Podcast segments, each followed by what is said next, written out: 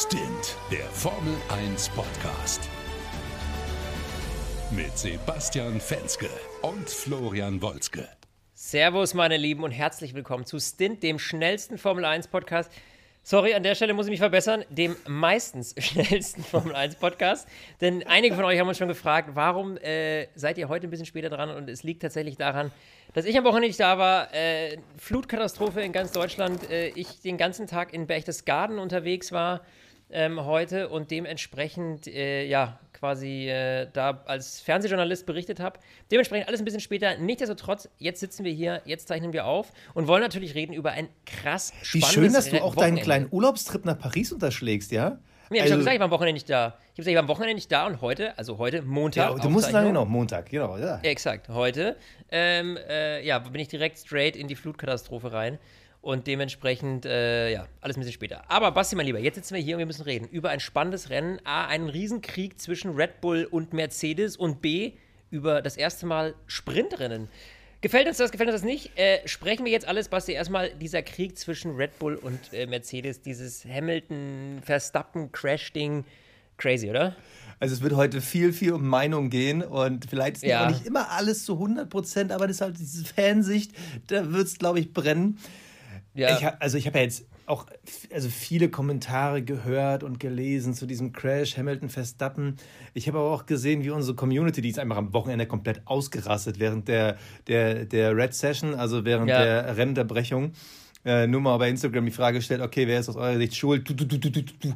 Also im Sekundentakt ging es rein, ihr seid echt so geil bei Instagram. Äh, ist ja mal so, die Statistik, ich habe es mal grob zusammengezählt, ist so, äh, zwei Drittel sehen bei Hamilton und ein Drittel sehen es als Rennunfall. So war es auf jeden Fall in unserer Community. Und ich muss sagen, ich habe es verdammt lange auch als Rennunfall wahrgenommen und muss zugeben, ich habe eigentlich für mich selbst fast genauso lange gebraucht wie die Stewards, die ja gefühlt irgendwie, was war es dann am Ende, eine halbe, dreiviertel Stunde gebraucht haben, um sich irgendwie zu einigen mit irgendwie so kuriosen Szenen wie, ähm, habt ihr meine Mail gesehen? Hier ist Toto, habt ihr meine Mail gesehen? Und mir denke so, wow, die schicken sich jetzt, schicken die sich jetzt schon so böse Emojis oder so nach dem Motto, was da los? So, äh, das wurde ja, Ja. jetzt heute so ein bisschen geleakt, was da war und diskutiert und so. Puh, also, ich fange schon mal mit dem Eingangsstatement an. Ja, es war Hamiltons Fehler, aber ich finde es gut, dass es passiert ist. Also ich finde nicht gut, was passiert ist in der Heftigkeit, aber ich finde es gut, dass es auch scheppert, weil ich habe mich lange mit dem Gedanken rumgetragen, dass was dann schnell in diesem Umfeld dann gesagt wird, von wegen, das sind natürlich Crashs und Bilder, die wollen wir nicht sehen. Natürlich wollen wir nicht so eine heftigen Unfälle sehen. Ähnlich wie letztes Jahr Grosjean äh, mit dem Feuerunfall, genauso wie jetzt dieser heftige Abflug von Max Verstappen. Aber ich finde es immer so krass, dass in unserem Umfeld immer gerne darüber gesprochen wird, äh, ja, Crashs und so wollen wir in der Formel 1 nicht sehen. Das ist, ich finde es so ein bisschen geheuchelt, weil eigentlich wollen wir es als Fans ja schon sehen, wenn es auch mal scheppert, wenn da mal wirklich Reifen an Reifen und wenn da mal auch ein bisschen Dreck fliegt und ein bisschen Staub durch die Gegend äh, fetzt und so. Das ist ja eigentlich ganz geil. Wir wollen natürlich keinen 200, 300 km/h Einschlag, aber es soll ja auch mal ruhig ein bisschen, äh, sie sollen sich auch mal ruhig ein bisschen auf den Sack gehen auf der Strecke. Und ich muss sagen, deshalb fand ich es irgendwie ganz geil, diese Action in der ersten Runde, aber ja, wenn man dann, also die, dieser Unfall da, das, es war Hamiltons Ding, oder? oder siehst du es anders? Ja, also ich muss, man muss es jetzt einfach mal ein bisschen differenzieren. Ich glaube, ähm, das, das Grundproblem ist, die Auswirkung des Crashs führt zu der Forderung von einer härteren Strafe. Weil natürlich, klar, wenn du irgendwie 250 Sachen seitlich vor allem einschlägst in die Wand und wir haben ja von Red Bull die Meldung bekommen, dass äh, eben der da mit 51G eingeschlagen ist, also dem 51-fachen des Körpergewichts, ja gut Nacht, ja. Also wenn du da nicht top trainiert bist und diese ganzen Sicherheitsmaßnahmen hast, dann ist da Feierabend. Und das ist natürlich brutal gefährlich. Ähm, aber wäre jetzt Max Verstappen nicht mit 51G und 250 Sachen in die Wand gerast, sondern wäre das Ganze bei 100 km/h passiert, von mir aus, ja, hätte am Ende wahrscheinlich kein Hahn danach gekräht und man hätte gesagt, naja, könnte man auch als Rennunfall werten. Also ich würde auch sagen, so eindeutig, wie es jetzt Helmut Marko gesehen hat oder was, habe ich es jetzt auch nicht gesehen. Also ich finde, da gebe ich dir so, muss ich dir recht geben, ich finde auch, ähm, dass, ähm, dass es, wenn man den Fehler bei jemandem sucht, auf jeden Fall bei Hamilton liegt, aber äh, und, und auf keinesfalls bei, bei Max Verstappen, ganz klar. Aber das war so ein Unfall für mich so, wo ich sage, ja, wenn es eng wenn es hart auf hart kommt und die einfach eng fighten, was ja ein schönes Bild ist, äh, das wir ja gerne auch mehr sehen wollen, ja, ähm, dann kann es eben auch mal, wenn man sich ein bisschen verschätzt, zu einem Unfall kommen. Und äh, dass jetzt da ein Hamilton irgendwie eine Absicht dahinter hat oder sowas, natürlich nicht, um Gottes nee. Willen. Die Gefahr, dass du dich damit selber aus dem Rennen nimmst, ist viel zu groß. Und dafür ist Hamilton in meinen Augen ein viel zu großer Sportsmann. Und das würde ich jetzt irgendeinem Rookie zutrauen, der irgendwie die Hörner noch auf hat, aber ähm, einem Lewis Hamilton mit der Erfahrung auf jeden Fall nicht. Aber Und deswegen. Diese, dieses Diagramm mhm. von Toto Wolf, äh, hast du das gesehen? Das, oder beziehungsweise es wurden ja so Imitate nochmal gepostet. Man erwartet mhm. ja, dass es immer nochmal offiziell ist. Hast du da was gesehen? Nee. Weil, also diese, diese Erklärung von, von Toto ist ja, wenn du als Innenfahrer so auf ähm, halber Autolängenhöhe bist, und Hamilton war ja teilweise sogar noch weiter vor, also der war ja fast annähernd komplett neben ihm. Wenn du so weit vorne bist, dann darfst du die innere Linie fahren, wenn du sie schaffst. Und ja ich sag mal, bis kurz vor der Berührung war alles cool. Und da kann man auch nicht sagen, so, äh, Hamilton hat er übertrieben, ähm, was, was ja da schnell dann von Red Bull-Seite gesagt wurde. Der hat es halt versucht, wo es keiner versucht. Ja, okay, aber dass ein siebenfacher Weltmeister auch mal ähm, was Verrücktes versucht, ähm, das erwarte ich auch von dem. Also der soll dann auch bitte fighten. Aber es war halt wirklich so, dieser letzte Schlenker kurz äh, vorm Scheitelpunkt, wo er einfach das Untersteuern bekommen hat, da hat er halt dieses Duell verloren. Und ja. bis dahin war es ja. einfach nur ziemlich geil und ja, man könnte sogar vorher sagen, so, ja, Max hat ihn auch ganz schön eng so Richtung Wand, aber auch das für mich gehört irgendwie dazu. Das war dieser, ja, eine, dieser eine Moment, wo er halt dieses Untersteuern bekommen hat, das hat ihn halt versaut. Und ich glaube, wenn das nicht gekommen wäre, dann hätte es sogar sein können, dass so Richtung Scheitel äh, Max vielleicht aufmachen muss oder Luis ein bisschen über die Wiese geht. Also ich glaube auch nicht, dass da Schuld bei war. Es war am Ende diese, dieser eine Punkt, wo nichts mehr ging. Und auch diese Vergleiche mit dem Leclerc-Unfall, äh, das fand ich auch interessant, weil da wurde ja vorgeworfen, bei Max Verstappen ähm, ist er halt nicht so weit wie möglich innen gefahren. Äh, bei dem Versuch gegen Leclerc ist er halt innen gefahren, das hat irgendwie gepasst und dann ist er vorbeigekommen. Mhm. Das finde ich auch so einen komischen Vergleich, weil die Situation mit Leclerc war ja so, Leclerc hätte es auch packen können.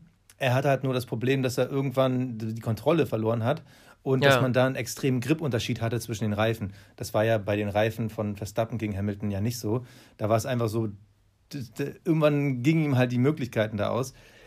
Ich finde es krass, aber ich finde eigentlich das noch heftigere, eigentlich das, was nach dem Rennen passiert ist. Also zum Unfall, glaube ich, haben wir alles gesagt. Die Schuld ist tendenziell ganz klar bei Hamilton zu sehen. Aber das nach, was nach dem Rennen passiert ist, das fand ich krass. Und das, ich muss zugeben, das hat mich ein bisschen auch das mit Nachdenken angeregt. Genau, das mit dem Feiern. Ja, das ist genau der Punkt. Das ist jetzt nämlich die Kritik, zu der ich auch vorhin noch kommen wollte. Denn, ähm, und da muss ich Max Verstappen eindeutig recht geben, ja. Der äh, sitzt da im Krankenhaus, lässt sich durchchecken, hat er auch, äh, irgendwie, ich glaube, sein, sein Dad äh, gepostet hatte, irgendwie noch, oder beziehungsweise gesagt hatte, dass er irgendwie einen Schädelbrummen hat und Schmerzen so ein bisschen. Genau. Ja. Ähm, verständlicherweise nach so einem Einschlag, ja, da geht es dir nicht gut und das ist auch richtig und wichtig, dass der auch nochmal im Krankenhaus durchgecheckt wird, dass auch wirklich alles in Ordnung ist und er sich da irgendwie keine äh, besonderen Verletzungen irgendwie groß zugezogen hat. Aber ähm, gerade wenn ich zumindest auch nur ein Mühe Schuld an so einem Unfall habe und sich ein anderer Fahrer eben verletzt oder ins Krankenhaus muss, ja, ähm, und es den ja auch noch am Ende eine gute Position, in dem Fall sogar den Sieg wahrscheinlich gekostet hat, dann kann ich nicht so tun, als wäre nichts gewesen. Also das erwarte ich von einer gewissen Größe äh, und dass sich da Max Verstappen aufregt und sagt, wie kann das sein, wie unsportlich ist denn das?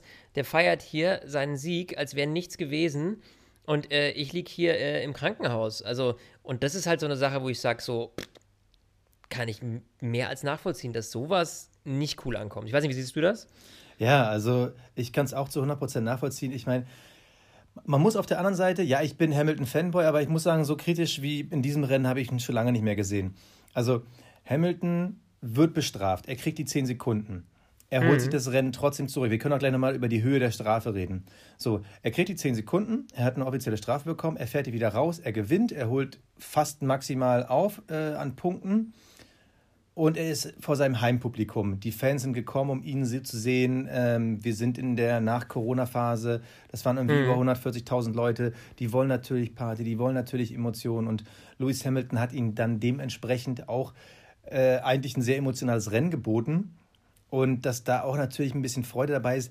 Ich kann es ihm ein Stück weit nicht verübeln, dass man da einfach auch emotional mitgeht, aber dann irgendwie wenn du dann irgendwie die, die Nachrenninterviews siehst und das Erste, was er sagt, ist halt, ey, ich muss mich erstmal bei den Fans bedanken, das sind die geilsten Ja, Fans der Welt. yeah. Diesen Standardsatz, den er immer sagt. Die, die, das, ist, das ist immer das, dieses, dieses Pseudo, das ist schon wie von so einer, von so einer, ähm, von, wie von so einem Tonband irgendwie. Das sagt Ja. er ja jedes Mal irgendwie so schön, endlich wieder Fans zu sehen und so. Ist alles schön, danke bei den Fans, aber der erste Satz müsste doch eigentlich sein, hey, ähm, Genau. ich hoffe, Max geht's gut und das war echt eine krasse Sache, die da passiert ist und, äh, ähm, also, äh, ne, also irgendwie was in die Richtung. Grüße an Max, der im Krankenhaus, das wird er ja auch irgendwie mitbekommen haben, dass der ins Krankenhaus geht. Keine Ahnung, das wird ihm vielleicht auch irgendjemand gesagt haben, so du, hä? Oder man fragt doch auch während dem Rennen nach, hey, ist he okay oder so, weißt du? Das haben wir ja auch schon oft gehört.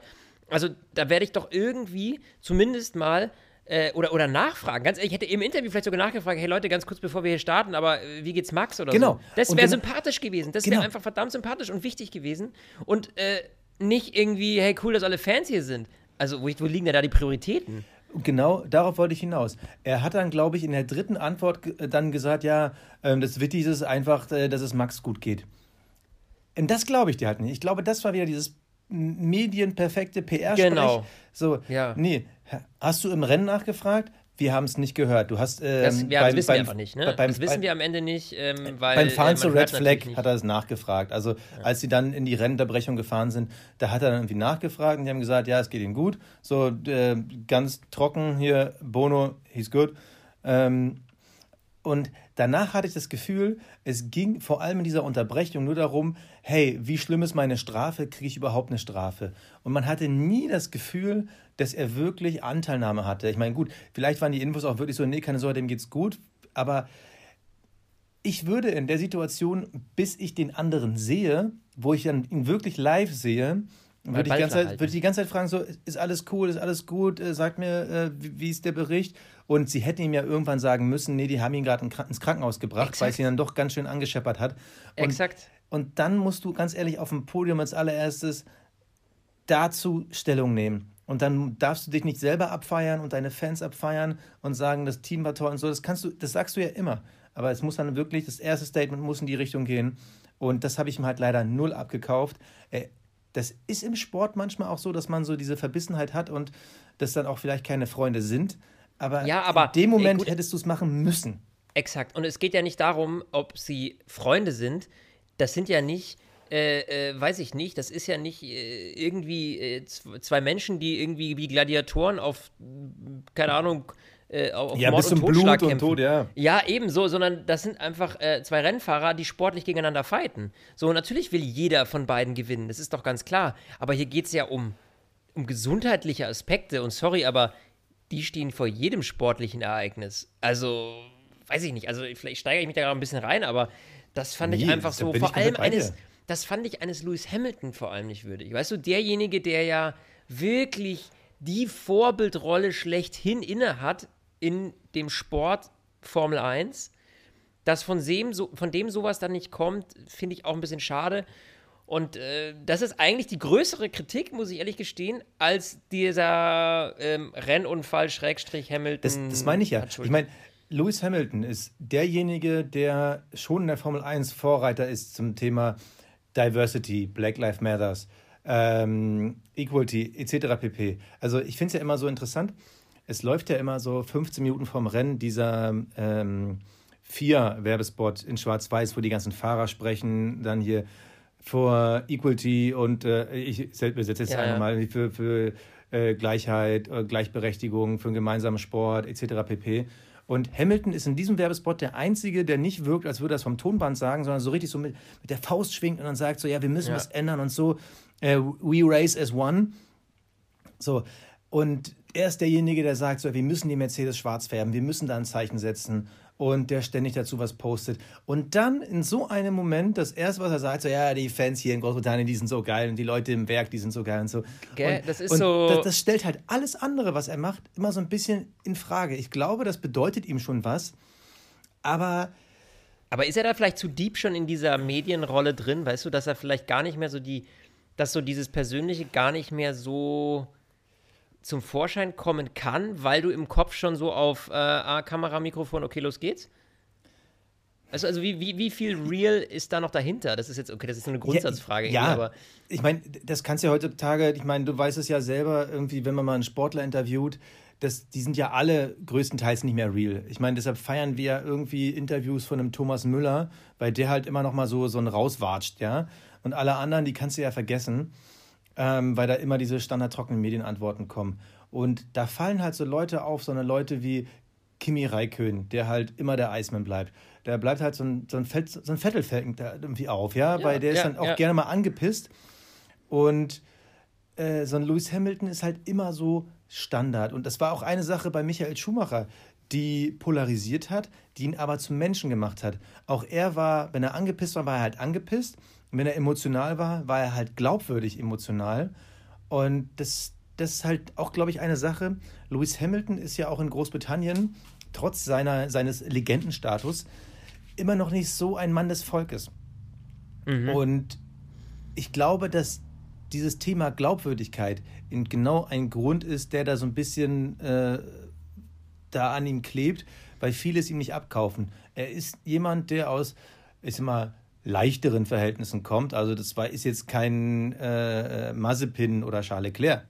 ja, ja, klar. Das ist Also- auf jeden Fall, und das ist ja auch hoch anzurechnen, um Gottes Willen. Darum geht es ja gar nicht. Aber, Aber, man hat halt das Gefühl, er ist halt irgendwann so weit abgehoben, dass dann auch der normale Kontakt dann so ein bisschen fehlt. Und wenn dann dieses Menschliche einfach dann nicht so überzeugt, dann ist halt klar, dass dann auch die Sympathie fehlt.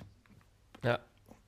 Aber Naja, die, also, Frage, die Frage ist, hätt, hätt, regen wir uns eigentlich nur darüber auf, über diesen ganzen Crash, weil er halt zum Vorteil von Lewis Hamilton war, von dem, der sowieso schon alles gewonnen hat, weil er im Rückstand ist, weil es um Platz 1, Platz 2 ging, hätten wir uns auch genauso aufgeregt, wenn es jetzt ähm, Tsunoda gegen Vettel gewesen wäre? Oder geht es uns vor allem darum, dass wir das Gefühl haben, jetzt gewinnt er vielleicht den achten Titel mit so einem, sagen wir mal, Bitch-Move Ja, also das, das, das glaube ich nicht, weil äh, die WM so eng ist, dass ich jetzt. Hätte er die WM jetzt gewonnen durch diesen Move, ja, dann hätten wir uns, also dann könntest du, glaube ich, diese Frage stellen, ja. Aber das ist ja jetzt alles noch äh, total, äh, steht Ja, gut, in aber- den Sternen, ja. Aber also, weil wir haben ja beim, beim Sprint gesehen, so viel schon vorweggenommen, ähm, wenn Max Verstappen nach der ersten Runde vorne gewesen wäre, bis auf vielleicht die Möglichkeit mit einem Undercut, hätte Hamilton keine Chance gehabt, an ihm vorbeizukommen. Also ich glaube nicht, Ja. dass nochmal die Chance gewesen wäre. Das ist jetzt, ja, das ist jetzt halt immer schwierig, du weißt ja, wie es ist. Also das jetzt Ja. hätte, hätte äh, Fahrradkette, weil wir hätten da noch einige Runden gehabt, ja, nachdem das ja alles schon direkt am Anfang passiert ist. Das heißt, äh, das hätte man natürlich nicht gewusst, aber ähm, klar ist auch, äh, glaube ich natürlich, dass das um Platz 1 und 2 der WM geht, dass das natürlich eine andere Brisanz nochmal reinbringt. Und die Hauptbrisanz ist im Grunde genommen die Schwere eines solchen Unfalls und was hätte passieren können. Ich glaube, das ist der Hauptkritikpunkt an der ganzen Sache. Ähm, und, und das Verhalten am Ende, ja. Also hätte Hamilton sich irgendwie entschuldigt oder gesagt, ja, shit, und das hätte nicht passieren dürfen, was weiß ich, irgendwas, ja, dann hätten wir jetzt auch nicht die ersten äh, 17 Minuten 55 Schon so viel? äh, ja, äh, darüber gesprochen. Also ich würde das Thema jetzt dann auch abhaken Lass und mich, sagen. lass mich einen Satz noch dazu sagen, nämlich Ja. das, was ich am Anfang äh, in meiner Einleitung schon versucht habe, so unterzubringen. Bei allem, was man da jetzt meinungsstark oder von mir aus auch meinungsschwach irgendwie dazu sagen kann, im Grunde ist es trotzdem so, wir sind ja hier Fans, das Fanherz freut es irgendwie, weil da ist jetzt so ein Feuer drin. Das hat jetzt schon so ein Geschmäckle. Und du weißt halt Ja. ganz genau, das nächste Mal, wenn sie wieder eng an eng fahren, dann ist es halt nicht so wie im ersten Rennen der Saison, dass dann äh, Max Verstappen notfalls Platz macht und dann irgendwie oder von außen überholt und ähm, sie sich die Lücke lassen, sondern jetzt Mhm. ist halt dieser Status erreicht, äh, sag ich ist mal so. Nico, Nico Rosberg damals gegen Hamilton. Ja, Jetzt ist halt ja, so, ja. jetzt wird keiner mehr Platz lassen. Und ich glaube, Richtig. jetzt haben wir wirklich eine Weltmeisterschaft mit Feuer. ja, Und das, das, glaube ich wird auch. heftig. Also es hat jetzt einfach nochmal eine andere Ebene erreicht und ähm, kann für uns Fans auf jeden Fall nur spannend werden. Aber komm, lass uns, sagen. la- lass uns, lass Lass uns, weiterziehen. äh, Lass uns mal über lass Ferrari reden. Ja, so, Es- also jetzt mal krasser, krasser Break. Ähm, Ferrari, äh, Charles Leclerc, Platz 2, hätte ja fast Platz 1 gekriegt. So, wo kamen die denn plötzlich her? Also hast du eine Erklärung? Ich, ich, ich, also, das war ja abgefahren. Also wir hatten ja noch irgendwie in Baku oder in Frankreich, wo wir das Gefühl hatten, okay, wow, sie können halt auf drei Runden schnell und dann ist halt die Luft raus. Also ich frage mich auch, ob es wirklich einfach nur an dieser Streckencharakteristik liegt, so rum.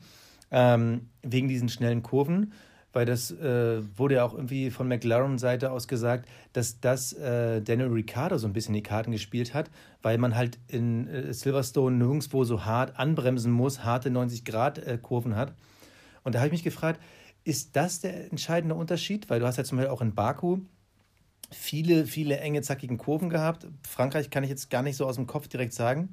Ist es die Charakteristik oder hat Ferrari angefangen, haben die angefangen, ihr Auto zu verstehen? Weil du hast es eigentlich eine leichte Parallele zu den bisherigen Rennen, siehst du. Immer auf den jeweils mhm. härteren Reifen geht es irgendwie runter. Das war in diesem Fall wieder so. Als er dann von den äh, Mediums auf die Hard gewechselt ist, war dann die Power nicht mehr da. Aber es war trotzdem genug Power, um bis zum Ende irgendwie Druck zu machen und ein Valtteri Bottas war ja nie wirklich in der Situation, dass er einen Leclerc ja, irgendwie hätte nee, bedrohlich werden können. Absolut. Und das hat mich in der Hinsicht gefreut, weil erstens wir wirklich seit zwei, drei Jahren schon mit so einem, so einem leicht groben Hammer so ein bisschen auf Ferrari draufhauen und äh, auch so ein bisschen Fan enttäuscht sind. Ja, kurz vor ungespitzt in den Bodenrahmen. ja, und also wenn das jetzt wirklich so der Fingerzeig war, wie es jetzt irgendwie mit den letzten Updates und mit dem Verständnis vom Auto so weitergeht, dann finde ich es ein bisschen geil, weil dann haben wir vor allem um Platz drei, drei vier vielleicht einen neuen Player mit im Game, also vielleicht ein Norris und ja, ein Leclerc und ein Bottas und ein Perez. Ist, da, ist da nicht schon zu viel passiert? Also weißt du, da muss jetzt schon einiges aufgeholt werden, ne? Und ähm, klar ist natürlich auch, dass du jetzt äh, wenn du jetzt natürlich wie Red Bull oder Mercedes ganz vorne mitfährst, Platz 1, 2, da gibt es natürlich haufenweise Punkte. Ähm, einen, einen gewissen Punktunterschied wieder zu egalisieren, der jetzt mit den Plätzen 4, 5, 6 äh, dann funktioniert, ist natürlich ein bisschen schwieriger. Ja, du ja. musst hamstern. Also wir haben ja noch nicht mal die halbe Saison um, das darf man ja nicht vergessen. Ja. Wir haben zwar schon ja. gefühlt total viele Rennen gesehen, aber es ist ja noch viel zu fahren. Also äh, nicht unmöglich, aber äh, mir geht es auch eher um das Einzelrennen. Also, mhm. seien wir ganz ehrlich, wer in der Formel 1 Fahrer-WM um Platz 3, 4 und 5 fährt, ist ja eigentlich am Ende ziemlich egal. Wir gucken gerne auf, wer ist Best of the Rest. So, ja. aber ansonsten ist es egal. Aber in den einzelnen Rennen, wenn da so ein bisschen Feuer drin ist, ist es ja geil. Und ja, das ist mir auch egal, ey, ob Leclerc am Ende Fünfter, Sechster wird in der Gesamt-WM, aber richtig, irgendwie in, richtig. in Rennen um Platz 3 fährt, finde ich geil. Ja, absolut. Und da gebe ich dir vollkommen recht. Also, und ich bin da auch, ähm, ja, mich freut es natürlich, wenn so, ein, wenn so ein Rennstall wie Ferrari irgendwie vielleicht so langsam die Kurve kriegt und äh, da wieder ein bisschen besser wird. Nur wir haben, ich habe so ein bisschen Déjà-vu, ja. Wir haben da schon sehr oft, auch ja. in den vergangenen Jahren, immer war mal wieder so ein, so ein, so ein ah, jetzt geht's wieder bei Ferrari los und wir waren dann gut gelaunt und dann haben wir wieder äh, einige Renndämpfer bekommen. Deswegen, äh, ich freue mich jetzt mal noch nicht zu früh, dass Ferrari da irgendwie, vor allem, weil ich im Moment so richtig, also ich bin ja so ein kleiner Lando Norris-Fanboy und ähm, ich, ich, ich feiere einfach, dass McLaren gerade so, so gut läuft und deswegen bin ich ganz gut bestückt, was die äh, vorderen Reihen angeht und, und mein, mein Fantum angeht, wenn ich so parteiisch sein darf, ja. Also Aber, ich kann dir äh, sagen, äh, du bist auf jeden Fall gut bestückt und äh, der, der darf doch sein, oder? Ist der, ist der, ja, natürlich darf der sein. Der darf, der sein, ne? Also, der, okay. der, darf sein, der darf sein. Ja. Aber äh, bei McLaren muss ich jetzt zum Beispiel sagen, die sind ja das Wochenende ziemlich untergetaucht. Also gefühlt ja. hast du die auch nie im Bild gesehen, obwohl es eigentlich wirklich fast so ein Parallelmarsch wow. von den beiden war. Also Konstanz ist auf jeden Fall da, aber. Ja, und Platz 4 und 5, so da muss man sich auch nicht verstecken, ja. Also das ist äh, vollkommen. Äh, aber auch nicht bei der Musik. Also Abstand nach hinten, Abstand nach vorne, aber irgendwie so. Ja. Viel Musik war nicht. Nee, nee. Ja, und dann würde ich sagen, ähm, wenn wir die jetzt schon abgefrühstückt haben, German Watch, Basti. Ist, ist schon wieder soweit. Ist schon wieder soweit. Wir müssen da echt so einen Jingle bauen. Wir müssen jetzt echt so einen Jingle, ja, du hast recht, wir müssen uns da echt hinsetzen und so einen Jingle bauen. Auf jeden Fall, ähm, ja, Mick Schumacher, letzter, Sebastian Vettel ausgefallen. Also, das ist jetzt irgendwie gerade nicht so sexy, wie ich das jetzt hier so, wenn ich mir das nochmal so in den Kopf gehen lasse. Also, also lass uns mal über Vettel reden. Also, ja. der sah ja im, im Sprint, hat er, glaube ich, zwei Plätze gewonnen. Ich habe jetzt gerade, ich, ich hocke ja in meiner Garage, weil du ja nur so spät Zeit hattest. Da muss ich ja immer wegen meiner Tochter in die Garage gehen. Deshalb habe ich gerade keinen Blick drauf. Ähm, ich glaube, im Sprint aber hat er, glaube ich, zwei Plätze gewonnen. Ja, war er auf Platz ähm, 10, ja. Ah, das Im, war Startaufstellung Sprintquali. Ah, sorry. Äh, äh, äh, äh Im Hauptrennen hätte, hätten Punkte drin sein müssen. Genau. Dafür war der Aston ja. Martin auf jeden Fall gut genug unterwegs. Aber es war halt dieser eine Move, der es halt das komplette Rennen versaut hat. Also ähm, kurz nach dem Start äh, parallel zu äh, Fernando Alonso, dann zu früh auf dem Pinsel, äh, Heck bricht aus, ja. Vettel äh, dreht sich einmal ins Aus. Blöd. Blöd.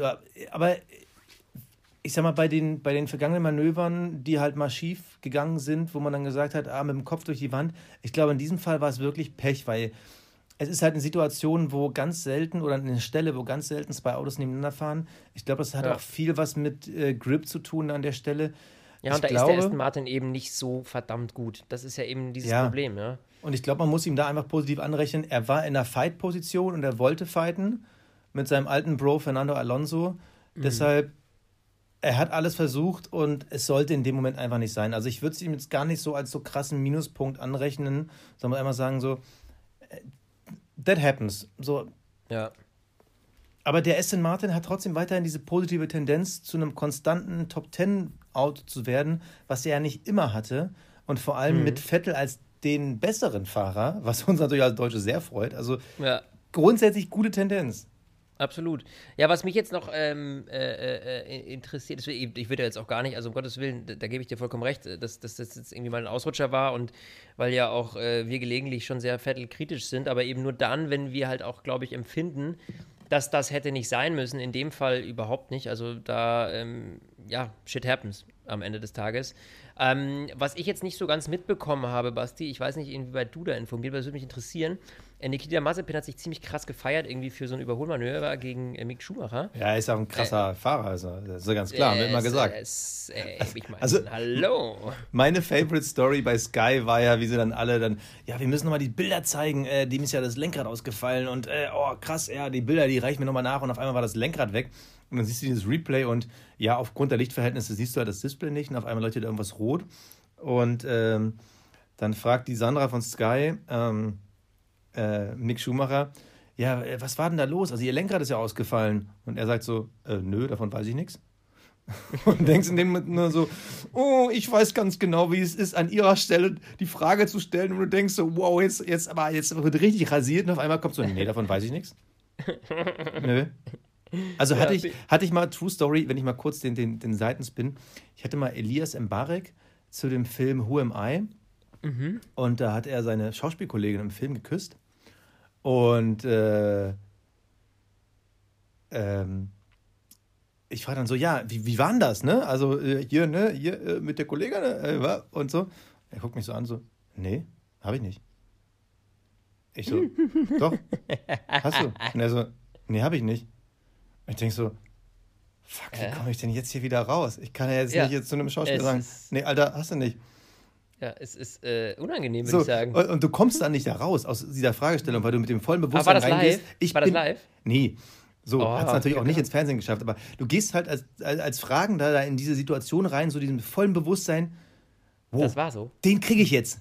Bin ich mal ja. gespannt, da kommt er nicht so raus, da muss er irgendwas sagen. Und dann kommt von ihm so, nö, nö, nö, nö, nö, mit dem Lenkrad. Aber ist auch immer geil. So, nö, weiß ich nicht. Weiß nee, also, also Mick hat ja dann gesagt, ähm, die haben versucht, die Reifen zu schonen und äh, in einer Phase, wo Mazepin einfach mal voll auf den Pinsel raufgegangen ist und dann hat er ihn irgendwie gekriegt und man hat es halt nicht mehr zurückgekriegt. Also ja. ähm, es war so ein, so ein Jonglieren mit der Strategie. Gut, ähm, wir haben jetzt Mick Schumacher am Anfang des Jahres gefeiert für die Dominanz gegen Mazepin und wenn er Latifi überholt, ich sag mal so, er kriegt jetzt von mir auch mal den Respektpunkt, dass er, obwohl er es auch wieder geschafft hat, am Wochenende äh, sich direkt mal zu drehen, äh, er war der Erste, der es geschafft hat, in der Historie mhm. eines Sprintrenns sich zu drehen. Er kriegt von mir trotzdem den Punkt, weil es zeigt ja, dass er jetzt nicht irgendwie entgegen all der Kritik jetzt schon irgendwie aufgegeben hat. Ja, und ja. ich glaube, das ist vor allem in dieser jungen Entwicklungsphase wichtig, am Ende des Tages ist es auch eigentlich wurscht. Und an dieser Stelle wollen wir mal kurz über unseren heutigen Sponsor reden. Das ist Athletic Greens. Und das ist ein grünes Pulver. Das mixt man jeden Tag einfach mit Wasser zusammen, shake das eine Runde und äh, trinkt das dann. Und ich sage euch jetzt was an alle Sportler da draußen. Äh, das ist wirklich absolut geniales Zeug. Ich habe das jetzt schon einige Monate und äh, bin ja leidenschaftlicher Mountainbiker. Der eine oder andere wird das wahrscheinlich schon mal mitbekommen haben. Und dank Athletic Greens, mein Muskelkater ist einfach deutlich schneller weg. Und das ist echt so ein Pain. Also wenn man dann irgendwie radeln geht und dann hat man irgendwie zwei Tage irgendwie Theater. Äh, ich bin echt happy. Also ich bin viel schneller wieder fit und äh, ja, es macht einfach Spaß. Wie gesagt, jeden Morgen einfach ähm, ein so ein Cup äh, Athletic Greens, so ein grünes Pulver in Wasser mixen. Schmeckt auch ziemlich gut. Und Basti, äh, du weißt, was da noch drin steckt alles. Ja, Athletic Greens ist das All-in-One-Supplement. Also da ist einfach, da ist so viel drin, das ist unglaublich. 75 Vitamine und Mineralstoffe, einfach die vollständigste Rezeptur auf dem Markt. Und du hast jetzt den Muskelkater angesprochen, aber es ist einfach so viel, wo Athletic Greens unterstützt. Thema Energie, Konzentration, Immunsystem. Ey, meine, wie wenig achten die Leute eigentlich auf ihr Immunsystem? Ich kann von mir reden, wenig. Aber dank Athletic Greens habe ich jemanden, der für mich mit drauf achtet. Thema Verdauung, Darmgesundheit, Regeneration hast du schon angesprochen. Mhm.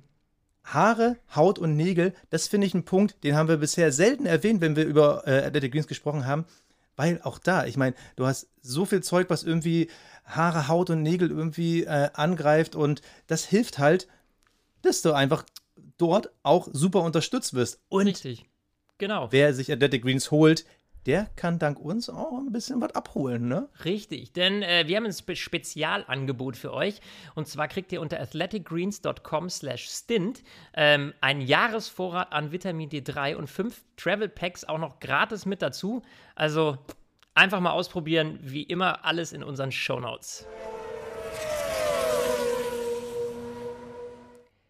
Ja, ich würde sagen, Basti, bevor wir, bevor wir äh, auf das neue Format Sprintrennen eingehen, checken wir noch mal ganz kurz unsere Awards. Der Fahrer des Rennens. Ja, Fahrer des Rennens, Basti. Soll ich vorlegen? Ja, leg mal vor. Ja, pass auf. Und zwar, ich leg vor, und zwar ist es für mich Charles Leclerc.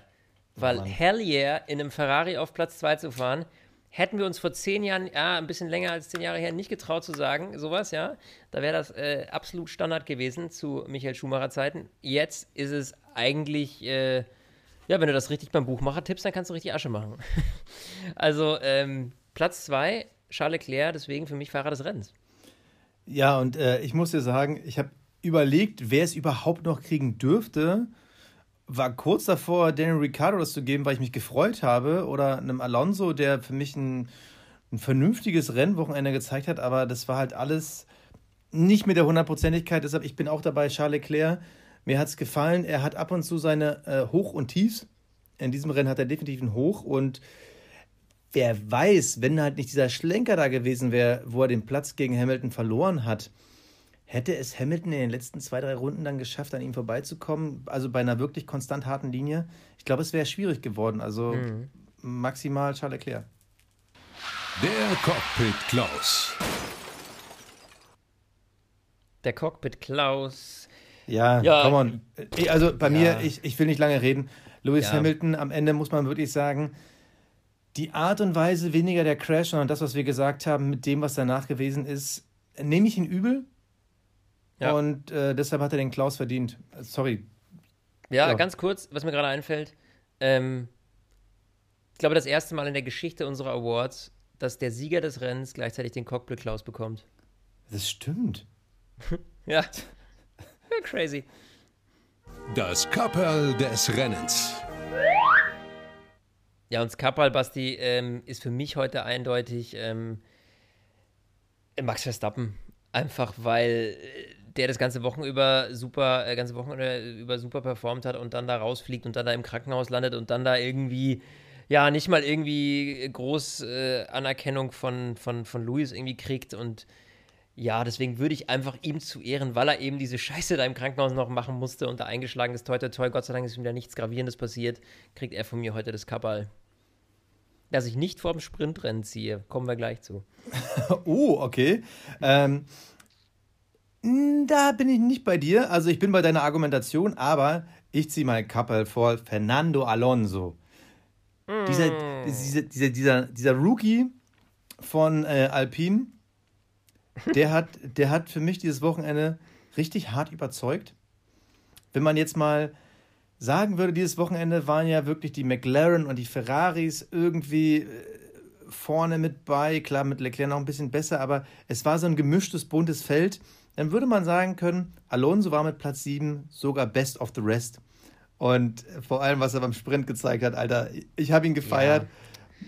Ja. Also mega, aber ja, wir reden über den Sprint noch gleich. Genau. Äh, ja, können wir eigentlich direkt jetzt, weil die. Wollte ich gerade sagen, als würde jetzt noch ein Trainer kommen. oh Gott. Ja, lass uns über das Sprintrennen reden. Also, wir haben 17 Runden am Samstag gesehen.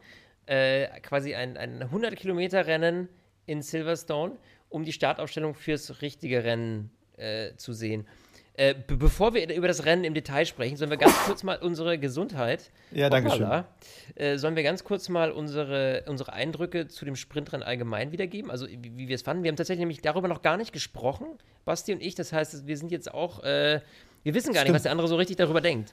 So, ähm, hau mal raus. Was, was denkst du über Sprintrennen? Also als allererstes, bevor wir die Leute schreiben, so, ihr seid äh, zu doof, das ist kein Sprintrennen, das ist ein Sprint-Qualifying, ja, aber wir nennen es ja, einfach ja. mal Sprint. Weil Ein Sprint. Okay. Man ist da halt irgendwie Rennen gefahren. Also, äh, mein erster Eindruck, ich fand es irgendwie ganz geil, dass da am Samstag ein bisschen Action war. Muss aber schon diese 17 Runden dahinter fahren. Es waren, glaube ich, 17 Runden, diese 100 Kilometer. Mhm. Weil wir haben eigentlich den normalen Zyklus eines normalen Rennens erlebt, dass wir die ersten fünf Runden so ein bisschen Kuddelmuddel hatten.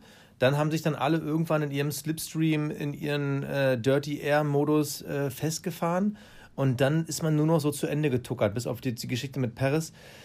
Also, ich habe mich gefragt, ob man das Sprintrennen nicht wirklich auf einen harten Sprint reduzieren sollte, von vielleicht fünf Runden, weil es mir grundsätzlich gefallen hat, aber es am Ende doch irgendwie so ein bisschen luftleeren Raum hinterlassen hat. Muss aber sagen, man muss vor allem an der Aftershow-Party definitiv was ändern. Also mein Fazit, es hat Potenzial zu mehr. Ich würde es aber so in der jetzigen Form nicht nochmal machen.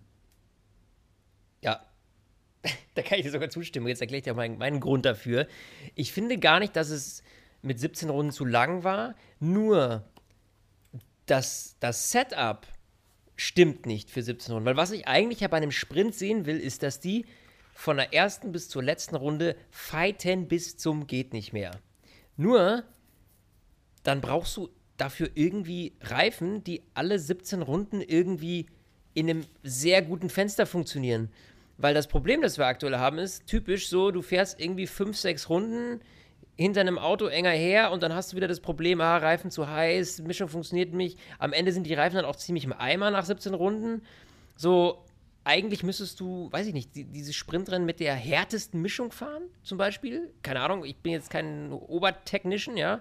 Aber so, dass du halt irgendwie, dass du immer volle Performance fahren kannst. Das ist ja eigentlich das, was man, was dieses Sprintrennen ausmacht oder die Sprint-Qualifying.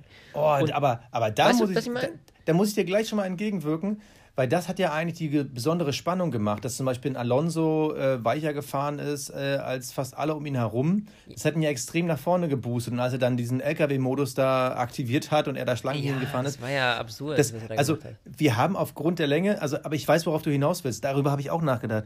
Aufgrund der Länge hatten wir halt die Möglichkeit, verschiedene Strategien zu fahren wenn man es kürzer macht, meine These eben. Zehn äh, Runden oder was? Mit, mit fünf Runden zum Beispiel, ja, dann würden ja alle, auf Soft, dann würden ja alle auf Soft starten. Ja, aber dann ist das Thema nach zehn Minuten erledigt, dann guckt das doch kein Mensch mehr. Also weißt du, wie ich meine? Das ist das nächste Problem. Ja. Du musst ja irgendwie, du musst ja insgesamt so eine gewisse, sag ich mal, so, so, so eine halbe Stunde Entertainment auf jeden Fall mal schaffen.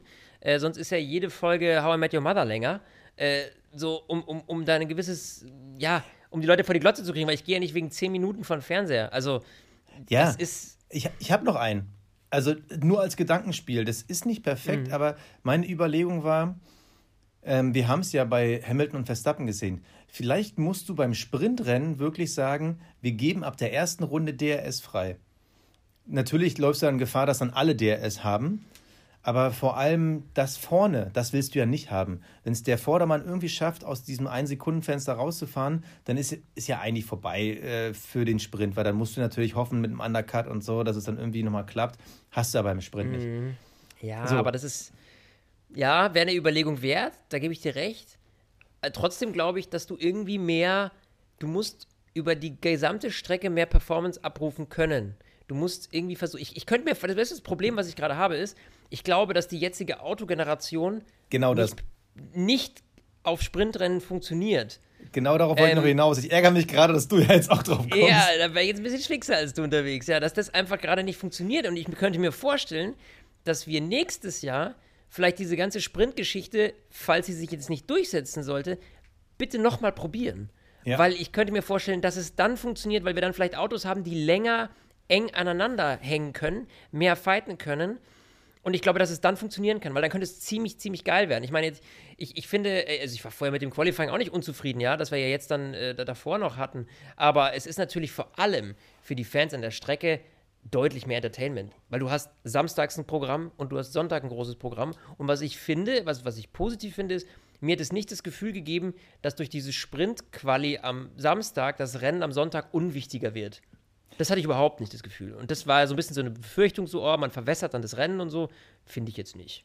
Ja, aber da muss ich auch sagen, das hat aber jetzt den besonderen Fall, weil wir halt beim Hauptrennen so viel zu reden hatten über diese Situation Verstappen gegen Hamilton. Ja. Jetzt stell dir mal vor, im Hauptrennen wäre nichts gewesen und wir hätten vielleicht sogar im schlimmsten Fall gesagt, der Sprint war ja viel spannender als das Hauptrennen. Dann hättest du ein Problem. Also das Rennen muss immer noch die Krone aufhaben. Es muss immer noch das, das Beste sein, was du an dem Wochenende erlebst. Ja. Der Ja, Sprint hat mir zusätzlichen Boost gegeben am Samstag, aber es ist halt wirklich noch Luft nach oben. Und ich wollte eigentlich genau das sagen, was du gesagt hast. Ich glaube, mit den neuen Autos, wir können ja gleich nochmal über dieses neue Konzeptauto, was da vorgestellt wurde, wir haben ja über die Regeln schon gesprochen, aber jetzt wurde ja auch mal so ein Auto gezeigt, können wir nochmal reden. Aber ich glaube wirklich, dass man, wenn man an diesem Sprint arbeitet, da wirklich mit den neuen Autos da noch viel drin ist. Wenn das Hinterherfahren einfacher ist, äh, dann ist da was drin. Da wurde ja schon, also einige haben ja auch geschrieben bei Instagram, ja, das macht doch erst nur dann Sinn, wenn du irgendwie umgekehrte Reihenfolge hast. Aber wenn du umgekehrte Reihenfolge hast, dann hast du wiederum, dann brauchst du kein Qualifying mehr. Dann musst du ja die Position nie festlegen, sondern fest immer nur nach Ja, WM-Führung. das ist alles so, ich, da Und- bin ich kein Fan von. Und ich muss sagen, ich finde eigentlich das Qualifying in der Hinsicht schon relevant. Es hat natürlich nicht die Brisanz eines Rennens, soll es aber nicht haben. Hatte es nie. Aber einfach dieses auf eine Runde zu sehen, wer hat das beste Auto, aber wer ist vielleicht auch der bessere Fahrer. Ich meine, das beste Beispiel ist ja da Latifi gegen Russell. Das Qualifying ist für mich eine Bestätigung, dass zwischen diesen beiden einfach nochmal eine ganze Liga Unterschied ist. Ich sehe aber, was ein George Russell, und das macht ja auch so ein bisschen diesen, diesen Russell-Hype so ein bisschen aus, zu sehen, was der mehr aus diesem Auto rausholen kann. Wenn ich jetzt nur das Sprintrennen sehen würde, würde ich ja sagen, hm, ja, okay, äh, äh, Plätze Ja. verloren. Äh, Aber du siehst ja, das, ist nicht. Du, du, du, das ist ja eigentlich mehr oder weniger nur ein Bonus. Ne? Du siehst ja bei dem Sprint, du siehst ja vor dem Sprintrennen trotzdem noch ein Qualifying. Also du hast ja jetzt Full Weekend Program dadurch. Genau, aber ich, deshalb, das ist ja das, worauf ich hinaus will. Also ich, das mit umgekehrter Reihenfolge würde aus meiner Sicht einfach überhaupt keinen Sinn machen, weil dann bräuchtest du halt Nee, das Quali nicht. nicht. Und Richtig. Ähm, ich finde das in den Rookie-Meisterschaften, finde ich, macht das total Sinn, weil vor allem bei den Rookies ist es so, wenn du vielleicht in einem falschen Team landest, das nicht ganz so harmoniert, aber das Talent hast, kann es halt sein, dass es deine Karriere massiv beeinflusst, weil du einfach Pech hattest. Weil halt der eine zu früh angerufen hat und du hast sofort Ja gesagt und hast dann mit den anderen verpasst. Und dadurch Ja. bekommst du Möglichkeiten. In der Formel 1 ist es dann schon ein bisschen was anderes, weil du ja da auch andere Chancen hast, dein Talent zu zeigen. Deshalb halte ich umgekehrt, ist Quatsch, weil Gott, dann, dann startet jedes Mal Nikita Mazepin von der 1, äh, Happy Birthday. Äh, und dann gucken wir jedes Mal zu, wie er in der ersten Runde halt von sieben Leuten überholt wird. Richtig geil. Äh, das würde mir nichts bringen. Was Ja. mir aber echt nicht gefallen hat bei diesem Sprint, man hat ja extra gesagt, ja, wir wollen ja auch kein Podium machen und wir wollen den Sprint dann nicht so sehr aufblasen. Ey, aber wie sie dann diesen blauen LKW da rausgeholt haben und dann Max Verstappen diesen Pferdekranz da umgelegt haben, da dachte ich kurzzeitig wirklich so, Leute, ernsthaft? Also entweder man sagen wir, lassen. wir feiern das Ding gar nicht und machen nur Ja. dieses Standard-Podium-Interview. Ja, ich glaube, ich glaube, man macht das einfach für die Crowd, die vor Ort ist. Ne? Also einfach, damit die eben am Samstag schon so eine Art Aber Mini. come on, als er ihm da diesen, diesen, diesen Pflanzenkringel da umgelegt hat, ich weiß gar nicht, wie dieses Ding da in echt heißt. Wahrscheinlich wird es morgen direkt einer bei Insta aufklären. So, da dachte ich echt so, Alter, das ist doch kein Rennpferd. Der meine, legendäre dann, Pflanzenkringel. Ich ganz kurz, sorry, was der Pflanzenkringel wird ein neuer Award. Nein, aber äh, dieses, dann leg ihn doch einen um, der für Erwachsene ist, also für Menschen, dass das wenigstens nicht so äh, halb auf den Unterarm hängt. Also, sorry, ja. aber das war für mich so, so, eine Nummer zu viel. Und da gab es ja total viele geile Memes, dann irgendwie, wie sie das Ding da mit Alonsos Auto verglichen haben, der ja ähnlich da wie so ein Bus da gefahren ist.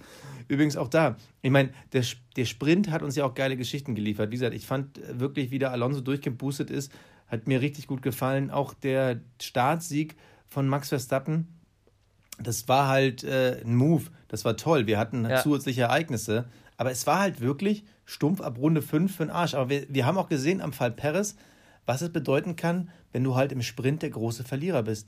Dann fährst du halt am Sonntag hinterher. Und das ist halt auch so ein gewisser Reiz. Und ich hatte zum Beispiel nicht das Gefühl, was wir am Anfang befürchtet haben, als das ursprüngliche Konzept Sprint äh, in den Raum gestellt wurde, da hatten wir ja das Gefühl, ja gut, ab Platz 4, die werden alle sich einen abchillen, weil die Angst haben, ihr Auto zu schrotten. Das Gefühl mhm. hatte ich nicht. Nee, nee, das stimmt. Das stimmt. Das Und überhaupt nicht. Ich glaube, das war ein Interview mit Fernando Alonso, der gesagt hat, Leute, wenn ich ins Auto steige, will ich Gas geben. Da ist mir egal, um was ich hier fahre, dann will ich Gas geben. Mhm. Und das hat mir persönlich sehr gut gefallen.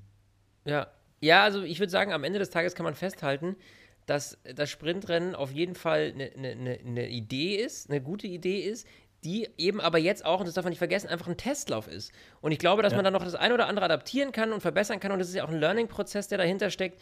Und deswegen finde ich das total legitim. Und ich meine, für uns ist es nochmal ein bisschen mehr Entertainment.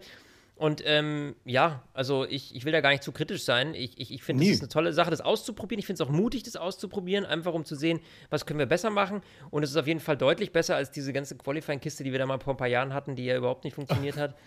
ähm, also dieses K.O.-System oder was das war, das hat ja, oh. Ja, und deswegen, also das finde ich jetzt äh, eine, eine, coole Sache. Probiert das aus. Wir haben jetzt nochmal zwei äh, Sprint-Qualifyings die, äh, diese Saison ähm, zum Testen und da sehen wir dann auch, je nachdem, wie das Rennen dann ist, eben genau das, was wir gerade angesprochen hatten, dass es eben nicht dem Rennen die Show spielen darf, gleichzeitig aber für mehr Entertainment sorgen soll als das Qualifying. Also man muss versuchen, irgendwo in dieser Lücke zu landen ja. und wer weiß, vielleicht mit den Autos im nächsten Jahr äh, könnte das Ding echt äh, cool werden. Also äh, ja, dementsprechend ähm, mehr davon. Also da auch wieder die Frage zurück, unser Diskussionsthema der Woche. Ähm, das Feedback am Wochenende war ja schon, dass auch da wieder rund zwei Drittel mit dem Sprint ziemlich zufrieden waren, das cool fanden. Aber uns, unsere Frage der Woche, wenn ihr am Sprintkonzept irgendwas ändern wollen würdet oder könntet, was würdet ihr machen? Kürzer, oder äh, die Reifenwahl, umgekehrte äh, Reihenfolge oder würfeln wir die Fahrer, keine Ahnung.